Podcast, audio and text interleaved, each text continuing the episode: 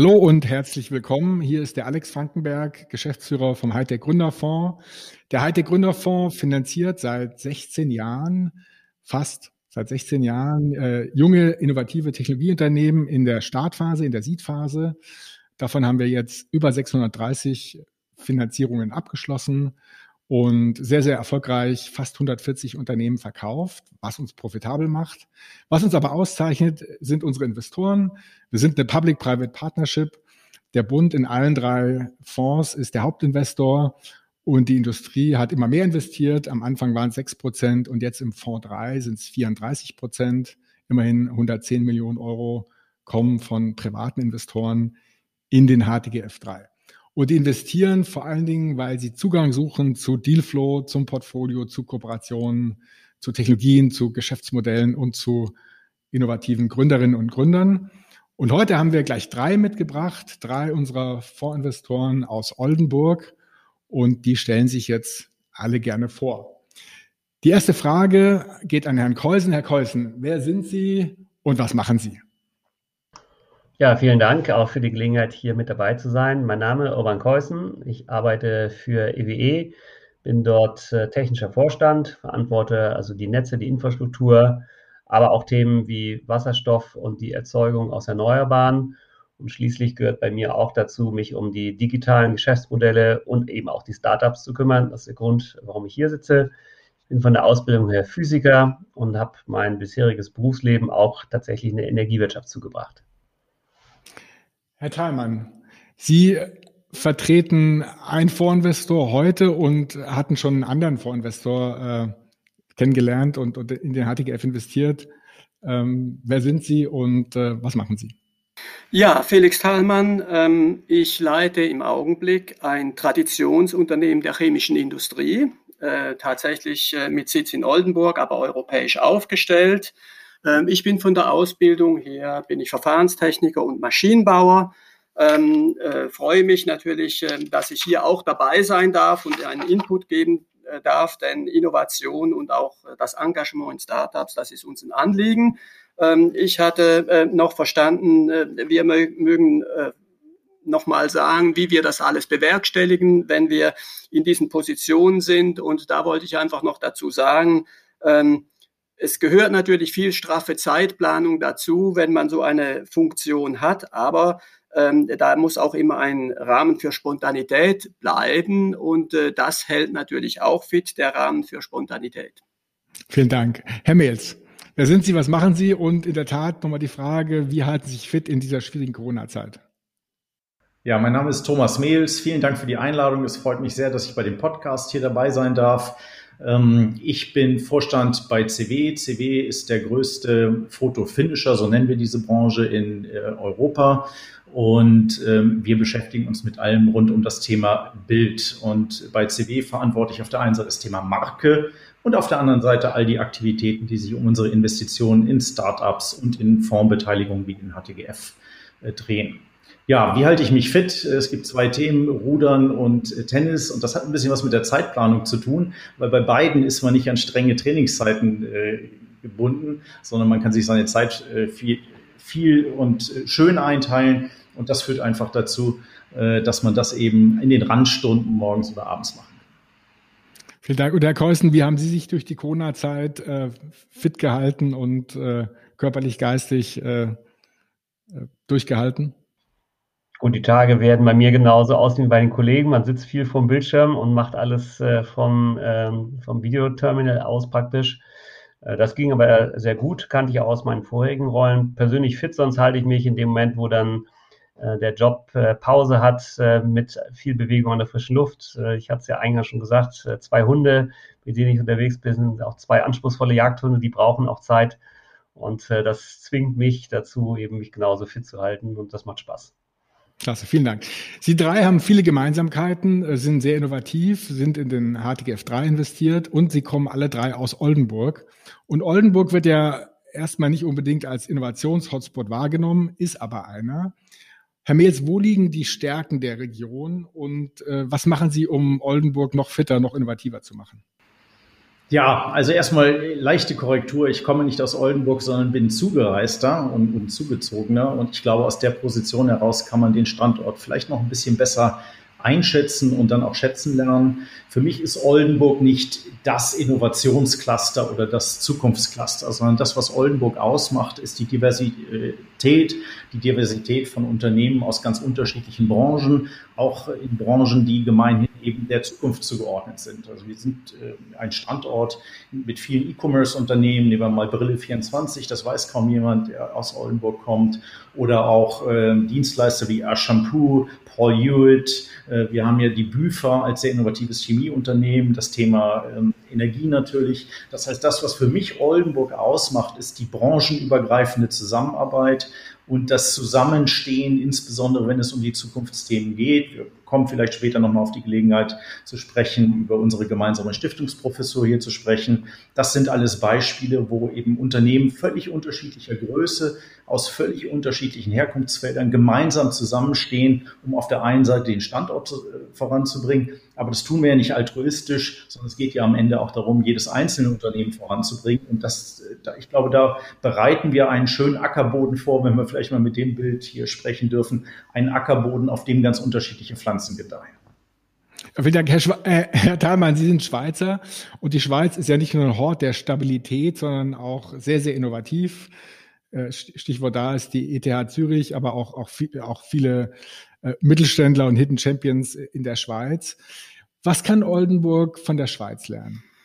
Tja, also da legen Sie natürlich die Latte sehr hoch, Herr Dr. von Frankenberg. Die ETH ist natürlich eine europäische, wenn nicht weltweite Top-Hochschule, mit, die bekannt ist für sehr viele Nobelpreisträger, die sie herausgebracht hat. Ähm, und ähm, die, das ist so ein bisschen ein Schmelztiegel ähm, von den, die, die Besten und äh, die Allerbesten versuchen sich dort zu treffen. Das sieht einiges nach sich. Aber wenn ich mal schnell gucke, was könnte da so ein bisschen zu lernen sein? Erstmal ähm, vom makroökonomischen Kontext. Es ist sicherlich dort in der Schweiz weniger Administration und weniger Bürokratie. Also da toppen wir ja in Deutschland schon fast alles. Der politische Rahmen ist größer, er ist weniger engmaschig. Das führt dann auch zu etwas mehr Eigenverantwortung, zu mehr Selbstverantwortung und natürlich die wirtschaftlichen Rahmenbedingungen sind auch noch freundlicher. Das ist, ich sage jetzt mal, äh, dieses äh, eher makroökonomische. Aber ich glaube, wenn man jetzt die ETH nimmt als Beispiel, die ja tatsächlich überdurchschnittlich gute Spin-offs herausbringen, 500 Spin-offs in den letzten 20 Jahren, auch Unicorns dabei, äh, dann sieht man, dass es wahrscheinlich der Unterschied ist äh, zu vielen anderen Hochschulen, äh, dass ein unbedingter Wille da ist, wissenschaftliche Forschung ähm, kommerziell nutzbar machen zu können.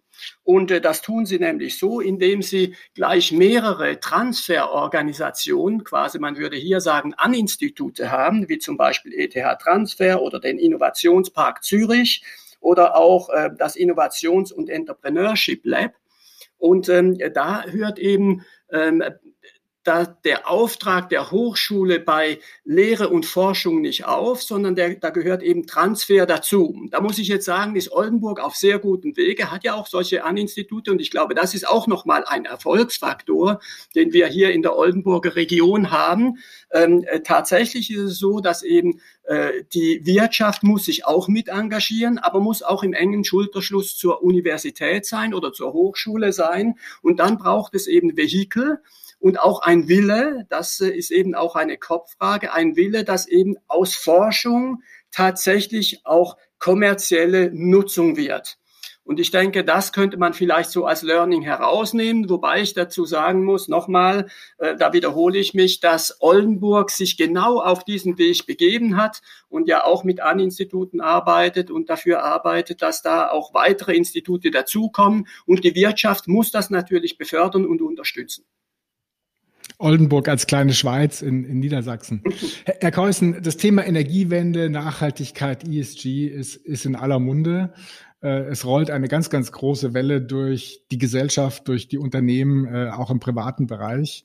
Das sind große Themen unserer Zeit.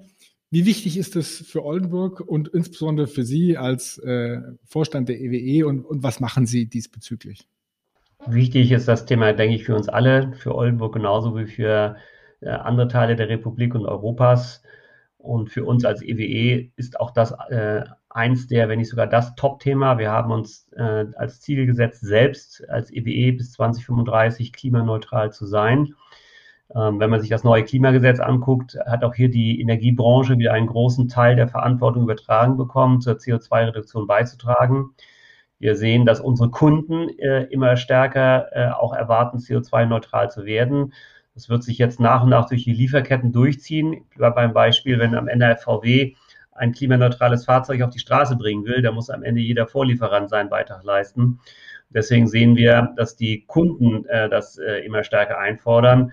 Die Zahlungsbereitschaft ist vielleicht noch nicht so da. Die wird, denke ich, über die Zeit noch wachsen. Aber man sieht allein schon am steigenden Strompreis, dass sich da etwas bewegt. Ähm, und deswegen ist es für uns etwas wichtig, sowohl für uns als Unternehmen, um klimaneutral zu sein, aber eben auch für unsere Kunden äh, Klimaneutralität bereitstellen zu können.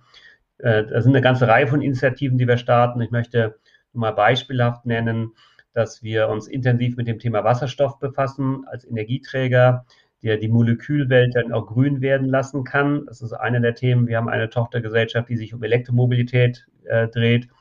Wir fahren inzwischen äh, als Vorstand auch alle rein elektrische Fahrzeuge. Also bei uns auch die Dienstwagen künftig werden nur noch rein elektrisch oder Wasserstoff sein. Auch Hybrid geht bei uns nicht mehr.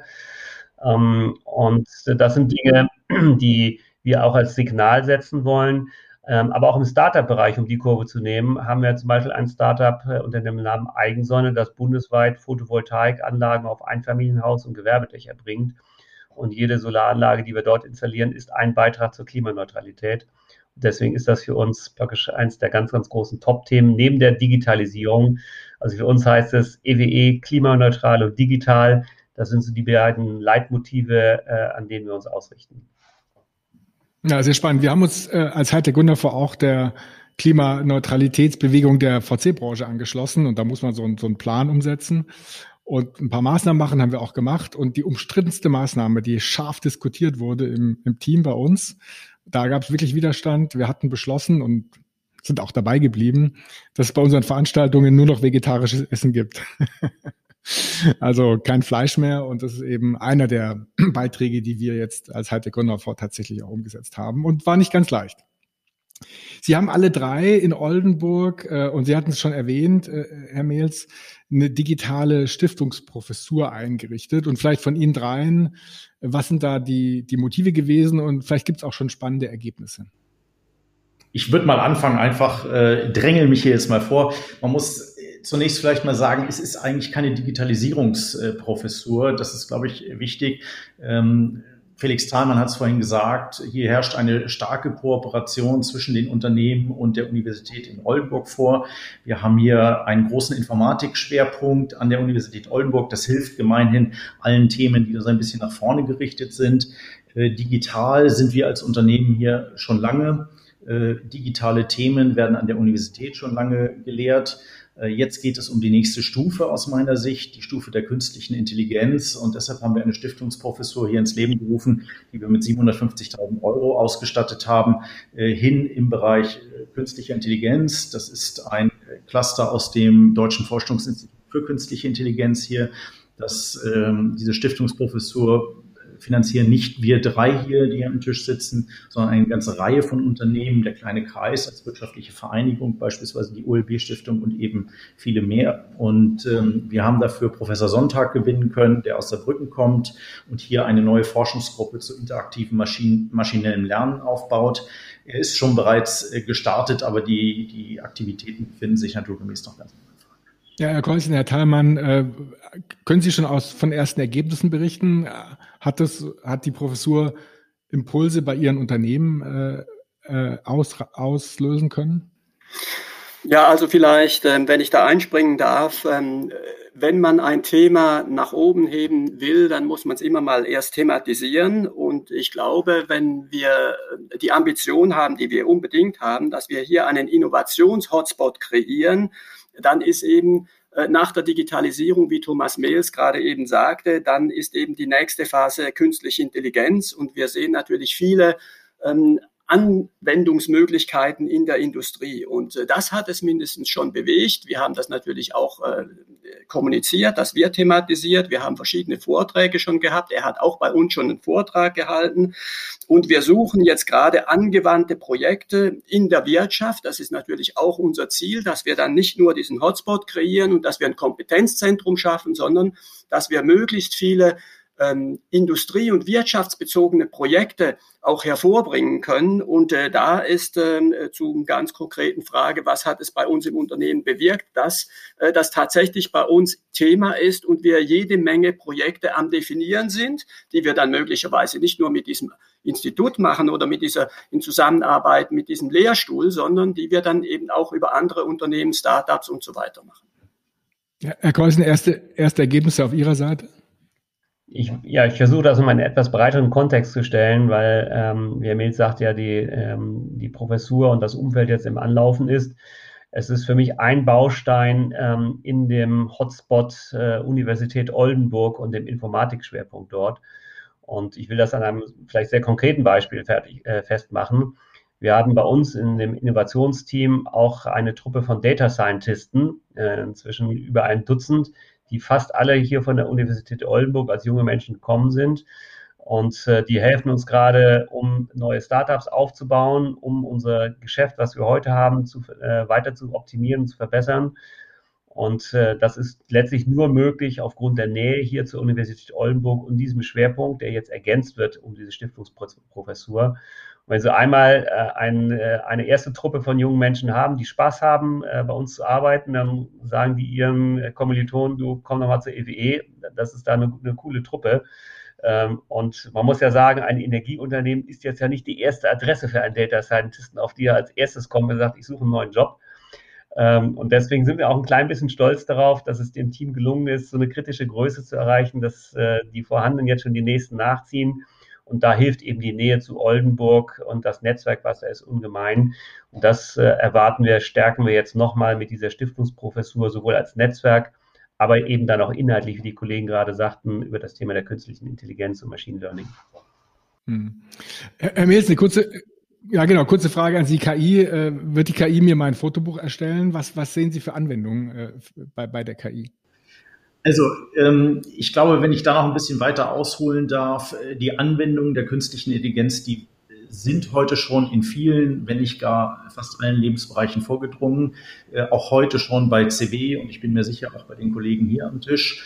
Ähm, wichtig ist, und das war uns allen wichtig, als wir diese Stiftungsprofessur ins Leben gerufen haben, ist ja, dass wir nicht nur an dem Thema dranbleiben, sondern dass wir das Thema auch nach unseren Wertvorstellungen ähm, vorantreiben, dass wir also nicht am Ende auf die großen amerikanischen oder vielleicht auch chinesischen Unternehmen blicken, die das nach ihren Wertvorstellungen tun, sondern wir haben ja auch das klare Ziel zu forschen und diesen Themenbereich nach unseren Wertvorstellungen mitzugestalten.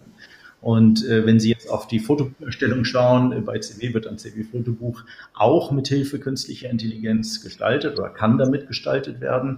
Uns ist sehr daran gelegen, äh, eine Transparenz gegenüber unseren Kundinnen und Kunden herzustellen. Das heißt, die wissen an jeder Stelle genau, wo künstliche Intelligenz eingesetzt wird. Sie können auch Features der künstlichen Intelligenz bewusst einschalten oder auch ausschalten.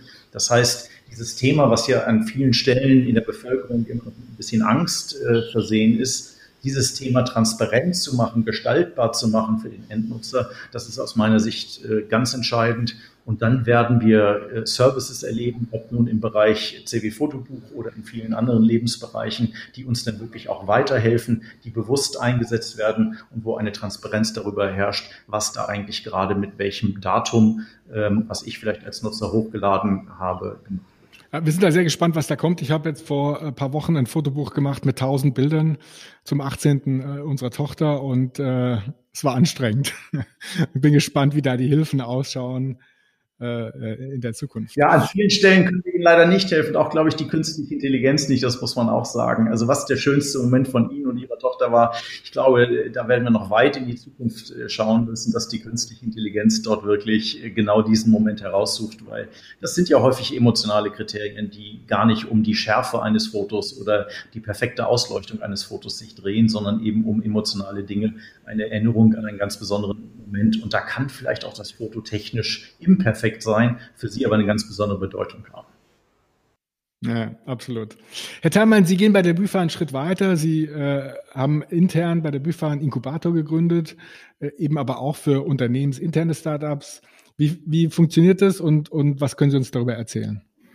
Ja, also von der Zielsetzung her haben wir natürlich längst gelernt, dass auch die Großen von den Kleinen lernen können. Und wir wissen auch, dass Startups ganz besonders Innovationen auch gerade im Mittelstand befördern können. Ne? Wer im Mittelstand hat vielleicht nicht große Innovationsabteilungen, aber äh, diese Startups geben Impulse. Und entstanden ist das Ganze im Grunde genommen durch eine gemeinsame Vision mit der Universität und der Bartel Stiftung ähm, haben wir ein Netzwerk aufgebaut und haben gesagt, äh, lass uns da ein Inkubator machen. Das ist dann so eine Art äh, Containerdorf. In Seekontainern werden also jetzt äh, flexibel einsetzbare Arbeitsplätze gestaltet, Coworking Spaces gemacht, Coaching-Programme aufgesetzt und dafür wurde auch ein äh, Unternehmen gegründet, das das Ganze betreibt. Das ist dann ähm, äh, Zukunft Unternehmen, nennt sich das tatsächlich.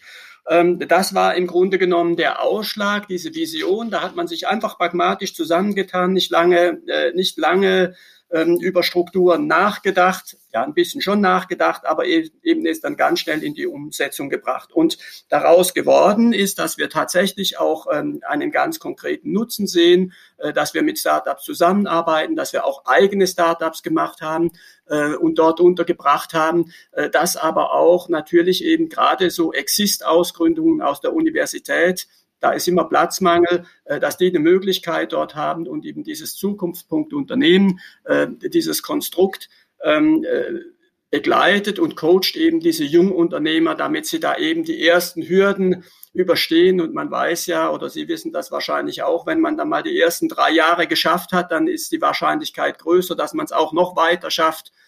viele scheitern auch ganz am Anfang und ähm, da sind wir auf gutem Weg. Äh, natürlich hat die äh, Pandemie das Ganze ein bisschen verzögert, weil man jetzt nicht mehr auf so engem Raum zusammenarbeiten konnte. Aber wir sind da zuversichtlich, ähm, dass äh, das jetzt sehr schnell Dynamik annimmt und wir erwarten, dass wir in einem Jahr 30 bis 40 Unternehmen dort untergebracht haben. Ja, super spannend.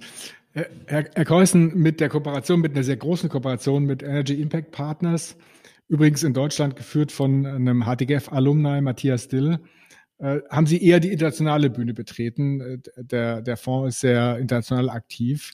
Können Sie uns ein bisschen mehr darüber erzählen?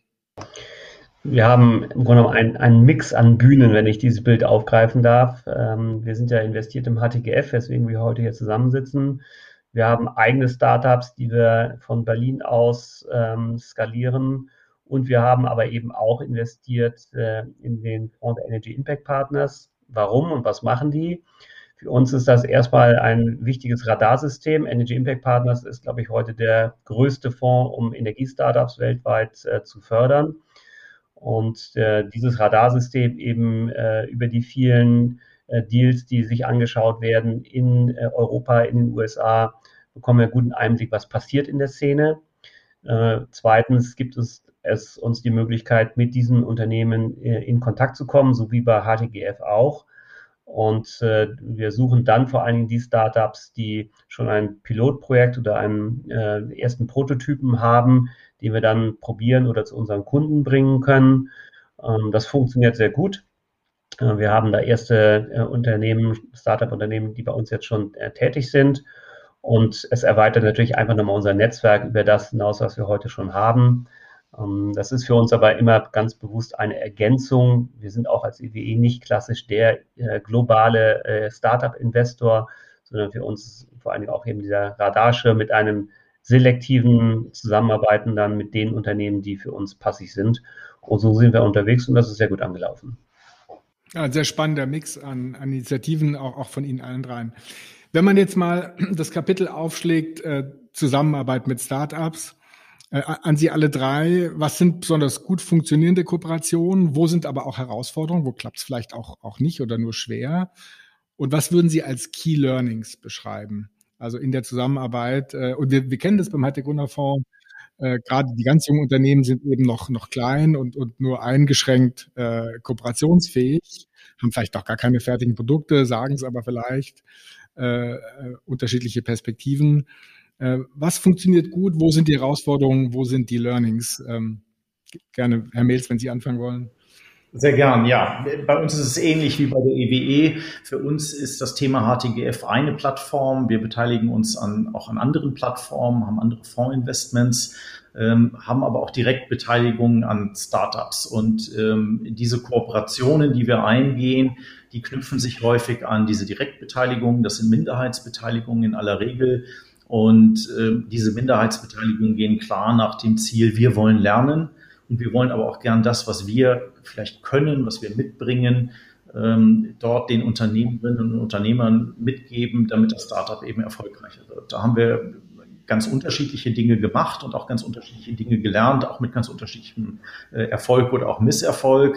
Also wir haben uns auch schon an einem Startup äh, mit investiert, äh, was es jetzt nicht mehr gibt. Auch das gehört eben zum Leben dazu. Ähm, aber wir haben andere Unternehmen eben äh, für bestimmte Phasen, würde ich sagen, sehr gut unterstützt und wir haben auch davon gelernt. Ein schönes Beispiel ist Stokart.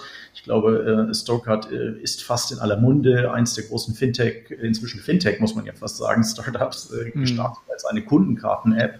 Und wir haben in den Anfangsjahren von Stokart stark geholfen, um dieses Unternehmen eben äh, in bestimmten Märkten zu etablieren, mit äh, unseren Kontakten zusammenzubringen. Gleichzeitig haben wir aber profitiert vom Mobile Know-how, was, was dieses Unternehmen eben hat. Da geht es insbesondere um die Vermarktung von Apps.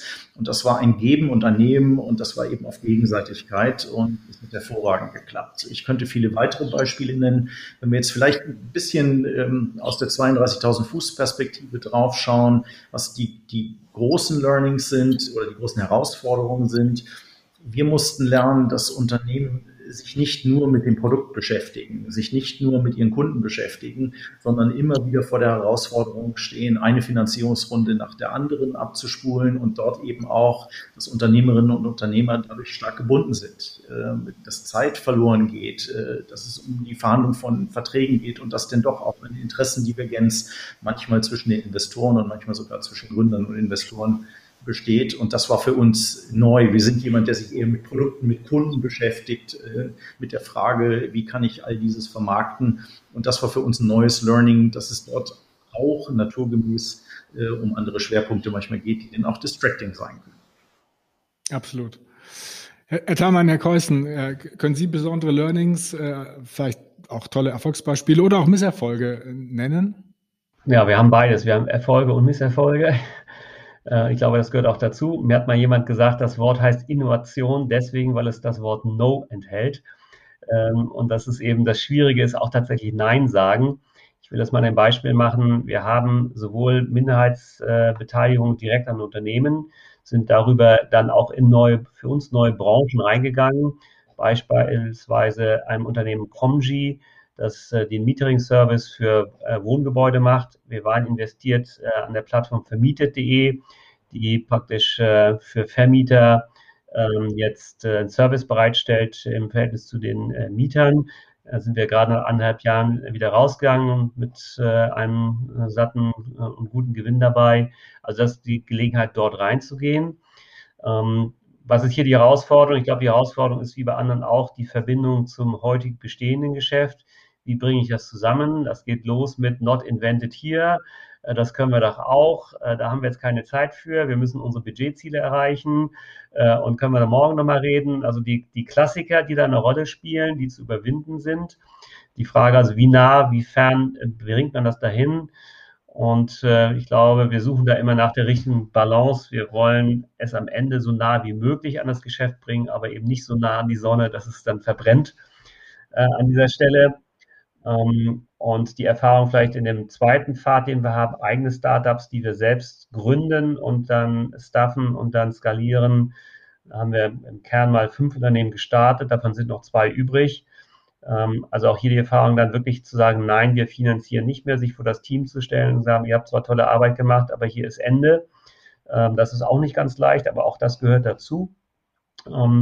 Und äh, hier ist aber auch die Erfahrung, dass wir dort, wo wir eine ausreichende Unabhängigkeit geben, wo wir klare Spielregeln haben, was macht das äh, bestehende Geschäft, was macht das Startup, ähm, Da funktioniert es am besten. Und klar ist auch, dass wir die nicht den Spielregeln von IT-Governance und allen Dingen unterwerfen würden, sondern bewusst sagen, ihr könnt das so machen, wie ihr wollt. Aber klar ist auch, es werden Milestones und KPIs vereinbart und die müssen erreicht werden.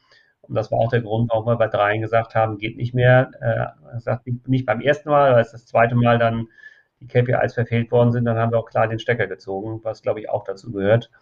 Ähm, und äh, bei den beiden, die jetzt laufen, läuft es im Moment sehr gut und da liegt dann auch genug Management-Intention drauf, um das vorwärts zu bringen. Ja, sehr spannend. Herr Thalmann, was können Sie berichten? Ja, ich glaube, für ein Unternehmen ist es ähnlich wie so ein Fonds. Man muss es ein bisschen spreizen. Und ähm, wir sind auch nicht nur in den HTGF investiert, sondern auch in den ECBF und äh, haben eben äh, eigene Startups, haben aber auch äh, äh, Beteiligungen an, oder äh, ja, Beteiligungen an Startups, die irgendwo anders ansonsten mehr verortet sind. Und da haben wir tatsächlich ein sehr interessantes Startup, ähm, wo wir investiert sind, äh, die eben im Bereich der, der Entwicklung sind, der Technologie. Die haben eine Nahinfrarottechnologie äh, zur Erkennung von Verschmutzungen ähm, bei Textilien, das spielt bei uns eine Rolle und äh, da haben wir praktisch ein Entwicklungsprojekt ausgelagert an ein Startup, die andererseits haben dann wieder unsere Laborfazilitäten genutzt, um ihr Produkt weiterzuentwickeln. Gleichzeitig haben wir auch ein eigenes Startup, was äh, auf sehr gutem Erfolgsweg ist. Das ist noch nicht über den Berg, aber immerhin ist es so, dass äh, die Evonik jetzt da auch äh, investiert hat in Cambit. Das ist mittlerweile die größte Suchmaschine, Metasuchmaschine für Chemikalien. Also das ist, äh, das wird so langsam eine etablierte Plattform. Ähm, natürlich haben wir auch äh, kleinere andere Versuche gehabt, die dann mal schiefgegangen sind. Da muss man eben auch drüber hinwegsehen. Aber wir sehen eben auch, dass so wie ein Fonds als solches einige Dinge gehen schief Einige sind aber ein Erfolg und in Summe äh, muss es äh, dem Unternehmen einen Nutzen bringen und das sehen wir ganz klar positiv. Die Herausforderungen sind klar, häufig die Erwartungen oder die Erwartungshaltung von beiden Seiten, ob in zeitlicher Hinsicht, nicht, es dauert dann doch immer alles länger als gedacht, ähm, oder prozessual, äh, dass die halt dann etwas hemdsärmlich unterwegs sind und in der chemischen Industrie ist, muss man sich doch an ein paar Regeln halten. Oder ein etabliertes Unternehmen hat dann so ein paar Governance äh, und äh, Compliance-Richtlinien, äh, die eben dann einzuhalten sind. Da muss man dann manchmal auch gucken. Oder eben auch inhaltlich, was wir schon gehört haben, dass dann ein Startup der Meinung ist, dass sie schon ein fertiges Produkt haben und wenn man dann drauf schaut, ist es dann vielleicht dann doch nicht ganz so fertig. Also die Key Learnings, ja, es dauert länger als gedacht. Erwartungshaltung muss man gut abgleichen und was auch für uns neu war, ist, wenn man in ein Startup investiert, dann heißt das nicht und sich und das Businessmodell sich anguckt, dann heißt das nicht, dass man dort dann auch bei diesem Businessmodell rauskommt. Das kann sich auch gut verändern und da muss man auch bereit sein. Und manchmal ist es tatsächlich so, dass man sagen muss, dafür, wofür wir investiert haben, das ist aber gar nicht rausgekommen. Vielleicht trotzdem erfolgreich oder noch erfolgreicher, aber es war eigentlich nicht das, was man eigentlich wollte. Und äh, auch das ist so ein Key Learning. Da muss man eine gewisse Flexibilität an den Tag legen, vielleicht auch ähm, eine gewisse Toleranzschwelle auch aufbauen. Aber ich glaube, das ist auch ganz genau, was man heutzutage im Geschäftsumfeld, was sich so stark ja, verändert. Sehr, sehr spannender Aspekt, Herr Thalmann, äh, die, die Pivot-Fähigkeit der Startups. Ganz viele laufen in eine Richtung los und, und kommen dann an einer ganz anderen Stelle raus. Und entscheidender Erfolgsfaktor ist die Fähigkeit des Gründerteams, tatsächlich die, die Richtung äh, zu wechseln, die Richtung zu ändern. Wenn wir in die Zukunft schauen, ja. äh, wir sehen ja exponentielle Trends, Moore's Law, äh, Innovation geht immer schneller, äh, war, war noch nie so schnell wie heute und wird nie wieder so langsam sein, weil sich eben immer weiter beschleunigt. Und sie kommen ja alle drei aus unterschiedlichen, aber sehr, sehr spannenden Industrien und äh, Technologiebereichen. Nehmen Sie uns ein bisschen mit auf eine Reise in die Zukunft. Was können wir erwarten? Im, im Digitalbereich, im Energienachhaltigkeitsbereich und, ähm, und im Chemie-Umweltbereich. Vielleicht auch ein bisschen träumen, ja, was ist so die Vision? Ähm, was, was sind Ihre Perspektiven auf die nächsten fünf plus Jahre? Wo bringt uns die Innovation dahin? Wer mag anfangen? Der Chemiebereich ist ja traditionell auch so ein bisschen äh, in der Vergangenheit jedenfalls Motor für Innovation gewesen. Und ähm, ich glaube, es wird viele auch stoffliche Neuentwicklungen geben. Zum einen ähm, aus diesem Nachhaltigkeitsgedanken Kreislaufwirtschaft wird ein ganz großes Thema werden. Äh, da wird auch einiges an an Businessmodellen umgestoßen. Das Recycling müssen wir ganz neu denken, neu aufsetzen. Ähm, aber was ich auch ganz spannend finde, äh, die Bestrebungen, wir kennen ja Chemieanlagen als riesige Raffinerien, Destillationskolonnen und so weiter. Äh, da gibt es mittlerweile Bestrebungen in die Modularisierung hinein, äh, dass nur noch ganz große Basisprodukte hergestellt werden und dann in kleinen Miniatur, Miniatur, ähm, äh, Reaktoren äh, dann eben Feinchemikalien hergestellt werden, vielleicht sogar vor Ort hergestellt werden. Und ich glaube, wir können auch noch viel erwarten von neuen Werkstoffen, ob das auf Basis der Nanotechnologie ist oder eben die additive Fertigung äh, im, äh, im, im Gegenzug zur substraktiven Fertigung, nicht wie Fräsen und Zersparen, ähm, aber eben diese additive Fertigung und äh, da äh, zusammen natürlich dann auch, äh, wenn die Digitalisierung eingesetzt wird, dann kommt Diagnostik und, äh, und äh, Fernwartung und was alles äh, dazu. Also ich glaube schon, der Nachhaltigkeitsgedanke und die Digitalisierung wird uns äh, ganz viel spannende neue Dinge bringen die eben dann vielleicht aus der Basischemie heraus in neue Stoffe hineinführt und das wiederum befähigt dann wieder neue Innovationen, ob das dann in der, in, im Bereich der Elektronik ist, äh, in der Energiewirtschaft ist ähm, oder im, im Konsumentenbereich. Ja. Wenn ich vielleicht einhaken darf, also Zukunftsforschung ist immer ein bisschen schwierig. Die Glaskugeln, die wir, die wir bei uns im Unternehmen haben, sind meistens nicht groß genug, äh, um da alle Aspekte abbilden zu können und herauslesen zu können. Äh, es gibt immer so eine, so eine Vision, die man im Fotobereich vor sich herträgt. Der Fotobereich ist ja digitalisiert, nicht? Also insofern beschäftigen wir uns jetzt weniger mit der Digitalisierung, sondern wir reden eigentlich über einen, einen Bereich, der 100 Prozent digital ist, der, der durch das Thema E-Commerce bestimmt wird. Und wir haben immer diese Vision, dass jemand vielleicht eine Brille aufhat oder Wearables äh, trägt und das ganze Leben eigentlich aufgezeichnet wird. Also äh, bleiben wir nochmal bei dem Beispiel Ihrer 18-jährigen Tochter, Herr von Frankenberg, nicht? Dann äh, ist das Leben quasi aufgezeichnet und dann brauche ich jetzt nur noch eine Software, die aus diesen 18 Jahren Dauerschleife äh, mit einer unglaublichen Intelligenz, die auch nicht nur künstlich ist, sondern eigentlich auch noch emotional, also mit dieser emotionalen Intelligenz die wichtigsten Momente und Episoden aus diesem, äh, aus diesem Leben herausfiltert. Ich glaube, da sind wir noch eine ganze Weile von entfernt. Trotzdem, wir hatten das vorhin ja das Thema, ich glaube, das Thema künstliche Intelligenz, äh, das eben auch Konsumentennutzen bringt, das ist ein Thema, äh, an dem werden wir nicht vorbeikommen.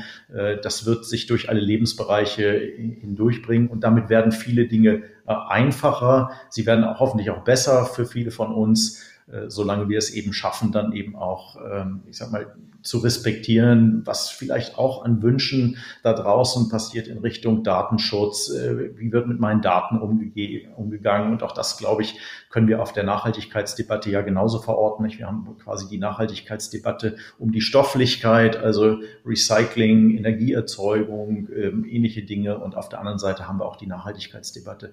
Ähm, was gebe ich von mir preis? Was wird damit gemacht? Und äh, was möchte ich eigentlich, dass, dass damit gemacht wird? Also siehe die aktuelle Diskussion rund um, rund um Apple und äh, die anderen großen amerikanischen Anbieter. Herr Keusen, der Energiemarkt ist auch im großen Umbruch. Haben wir in Zukunft Energieknappheit oder kostenlose Energie, so viel wir wollen? Also kostenlose Energie, so viel wir wollen, sicherlich nicht. Ähm, aber ich hatte vorhin ja schon äh, so ein paar Ausblicke gegeben, was passiert im Energiemarkt, Klimaneutralität. Und Sie sprachen gerade davon, wo kann denn die Reise hingehen? Äh, Im Moment sieht das so aus, dass viele unserer Produkte weiter mit der Physik verknüpft sein werden. Wenn es zu Hause warm werden soll, müssen sich irgendwie Moleküle im Raum bewegen, damit dann Wärme äh, tatsächlich auch da ist. Äh, für Mobilität brauchen wir, beamen können wir noch nicht, wie Scotty das bei Enterprise gemacht hat. Also da sind wir durchaus mit der Physik verhaftet, die aber natürlich digital ähm, äh, ergänzt wird über digitale Dinge oder eben auch reine digitale Geschäftsmodelle, die dann auf der Plattform gesetzt werden. Das ist auch für uns spannend, dass wir nicht am Ende nur in Anführungsstrichen die Infrastruktur haben und jemand anders darauf dann äh, die Marge nimmt äh, mit einem digitalen Geschäftsmodell auf unsere Infrastruktur. Deswegen wollen wir das ergänzen. Wenn Sie fragten, wo geht so der Ausblick nach vorne hin? Ähm, mein Punkt, den ich nenne, ist äh, die Klimaneutralität und CO2-Reduktion wird weder zum Nulltarif zu haben sein, noch durch auch die ein oder andere Anpassung unseres Lebens. Also wer glaubt, es wird alles genauso weitergehen und die Technologie löst alles, das wird nicht funktionieren. Wir versuchen sicherlich über Technologie so wenig wie möglich den Kunden spüren zu lassen, ob jetzt die Heizung unten mit grünen oder mit grauen Molekülen die Wärme erzeugt, dass man das nicht merkt.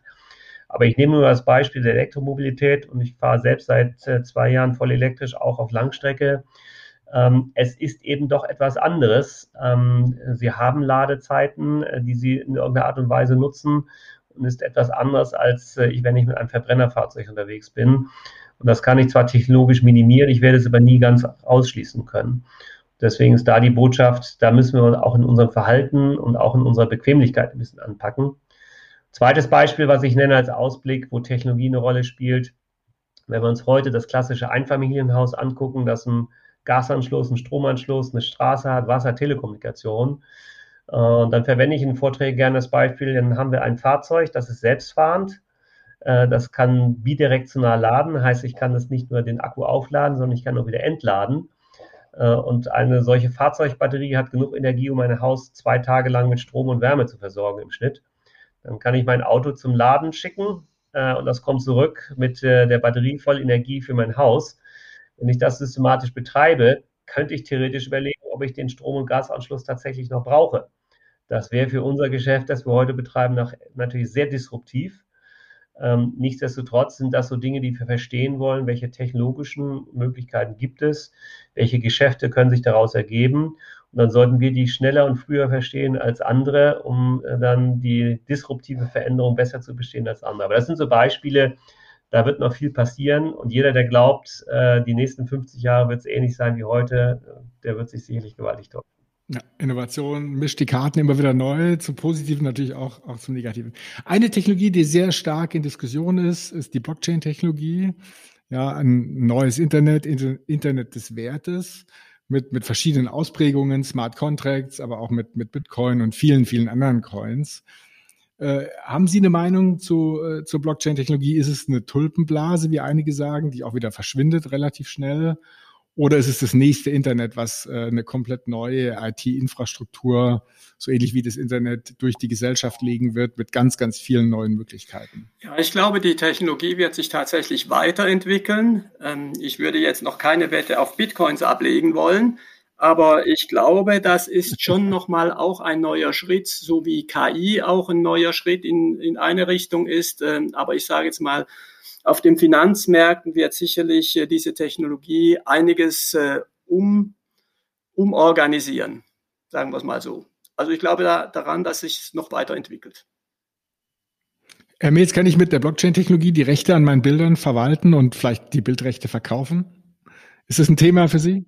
Genau, das ist das klassische Beispiel, was, was es im Bereich Blockchain immer wieder gibt. Und ich denke auch, dass da Chancen liegen, äh, Chancen auch für Startups liegen, die es in diesem Bereich äh, bereits gibt. Also das Thema Bildrechte über Blockchain zu verwalten, ist, ist eine klassische Anwendung, die ich auch für äh, jetzt ganz persönlich gesprochen realistischer und handhabbarer halte als das Thema Bitcoin. Äh, beim Thema Bitcoin, äh, weiß ich nicht, kann, gefühlt kann ich da auch an den Pokertisch gehen oder an den Roulette-Tisch, ähm, wenn ich das Auf und Ab dort äh, betrachte. Da fehlt mir einfach der Sachverstand, um das endgültig beurteilen zu können. Aber ich glaube schon, dass die Blockchain-Technologie uns Möglichkeiten gibt, die außerhalb dieser gehypten Coins im Allgemeinen, es ist ja nun egal, ob es Bitcoin oder etwas anderes äh, liegt. Und ähm, das Thema Bildrechte sehen wir da als Potenzial absolut. Herr Kreuzen, in, in Norwegen gibt es einen Energiekonzern, Aker, die haben jetzt äh, nicht nur selber Bitcoin gekauft, sondern äh, auch äh, beschlossen, überschüssige Energie zum Bitcoin-Mining zu verwenden. Ist das eine Anwendung für Sie oder gibt es andere Anwendungen? Also unser Innovationsteam hat äh, einen Bitcoin-Miner tatsächlich laufen. Ähm, wer die letzte Bilanzpressekonferenz der EWE e verfolgt hat, wird festgestellt haben, das hat das Ergebnis noch nicht signifikant nach oben gepusht. Ähm, aber gemacht haben wir es tatsächlich. Ähm, aber auch da, ich, das ist, wäre jetzt nicht die Nummer eins Anwendung aus Sicht eines Energieunternehmens, weil Sie fragten, wo kann ein Blockchain eine Rolle spielen? Ich habe tatsächlich in meiner vorherigen Rolle im Energiebereich ein Blockchain-Projekt umgesetzt Dort haben wir äh, die äh, Batterien in Einfamilienhäusern direkt aus der Zentrale des Netzbetreibers angesteuert und haben dann über Blockchain-Technologie nachgewiesen und dokumentiert, wer wann welche Batterie wie zum Einsatz gebracht hat, um daraus eine Abrechnung zu machen. Ähm, das hat gut funktioniert. Ich glaube, mit immer mehr Akteuren in einem Energienetz, die schnell miteinander kommunizieren, wo es um Abrechnungsfragen geht, wo es um saubere Dokumentationsfragen geht, damit nichts schief geht, da kann Blockchain eine Rolle spielen. Ähm, man muss immer gucken, ich kann viele Funktionalitäten, die heute Blockchain abdeckt, auch konventionell abdecken. Man muss mal genau gucken, wo genau ist dann der Differenzierungsfaktor der Blockchain, die es dann wirklich äh, nach pusht. So richtig den Stein des Weisen hat noch keiner gefunden. Aber ich glaube, in dem Grundsatzanwendung, wie ich es gesagt habe, auch im Energiebereich mit immer mehr Akteuren, aktiven Akteuren im Energiegeschäft, äh, wird das dort eine Rolle spielen. Ja, vielen Dank. Super, super spannend. Meine Herren, das war ein mega Parforce-Ritt durch äh, verschiedenste Technologiefelder, durch verschiedenste Wege, sich Innovationen zu nähern. Und äh, was wir hier heute äh, gesehen haben, sind drei Unternehmen, die mega committed sind, äh, sich Innovation zu stellen, äh, die ganz verschiedene Wege beschreiten, äh, über Universitätskooperationen, Inkubatoren, Venture Investments, eigenen Versuchen die auch gelernt haben, dass Scheitern dazugehört äh, und äh, die sehr viel äh, positive Energie versprühen, wenn es darum geht, die Chancen, äh, die sehr vielfältig sind, in der Zukunft wahrzunehmen. Neben vielen anderen Technologien, in der Tat, Blockchain, äh, da sind, äh, da spüre ich Überzeugung, da spüre ich äh, Energie. Bei Bitcoin sehen wir noch ein bisschen, äh, noch ein bisschen kritische, äh, kritische Stimmen. Äh, ich finde es ein ganz tolles Beispiel und wir sind sehr, sehr stolz drauf, als Hightech Gründerfonds Unternehmen wie Sie mit an Bord zu haben. Davon profitieren wir natürlich äh, über das Fondsinvestment, aber vor allen Dingen profitieren äh, unsere Portfoliounternehmen, unsere Startups, die Sie suchen als äh, Kooperationspartner, die eben auch in den Austausch gehen. Und damit profitiert nicht nur die Gründerszene in Deutschland, sondern letztlich wir als deutsche Gesellschaft am Ende auch als Steuerzahler, weil es eben Wohlstand und Steuereinnahmen äh, generiert. Ich freue mich sehr auf die nächsten Jahre. Es wird, glaube ich, sehr, sehr spannend werden. Die Dynamik wird nicht nachlassen. Und ich freue mich sehr auf die Zusammenarbeit mit Ihnen. Ganz, ganz lieben Dank für Ihre Zeit und für Ihre Energie und Ihren, Ihren äh, tollen, äh, Ihre tollen Beiträge. Für jeden noch mal ganz kurz zum Abschluss äh, Wort zum langen Pfingstwochenende, was uns bevorsteht. Ähm, was, was sind Ihre, Ihre sozusagen letzten Worte? Was ist Ihr vielleicht Rat an Gründerinnen und Gründer oder was ist Ihre Meinung äh, zu den Themen? Ja, ich hätte eine Erwartung an den Hightech Gründerfonds. Also ich würde natürlich erwarten, dass sie weiter ganz vorne dranbleiben mit Technologie, dass wir es nutzen können als als Trendscout, dass wir dort Impulse herkriegen und dass wir auch, das ist für uns als Mittelständler ganz wichtig, dass wir von dieser Vernetzung, die auch ein solcher Fonds, ein HTGF aufgebaut hat, dass wir davon profitieren können. Ganz herzlichen Dank. Herr Kolsen. Ja, Sie sprechen Pfingsten an. Pfingsten ist ja die Feier des Heiligen Geistes. Möge also dieser Heilige Geist mit viel Inspiration nicht nur unsere Startups erreichen, sondern auch unsere politischen Entscheider, die in diesem Jahr neu gewürfelt werden, damit äh, Deutschland auch nach der Bundestagswahl äh, ein Hort der Innovation sein kann und nicht nur ein Hort der Verbote. Herr Mills, es ist nicht das letzte Wort äh, und, und auch nicht das Wort zum Sonntag. Ich glaube, das Thema Zusammenstehen äh, und sich vernetzen, das wäre mein Ratschlag an die Unternehmen. Vielen Dank. Dankeschön.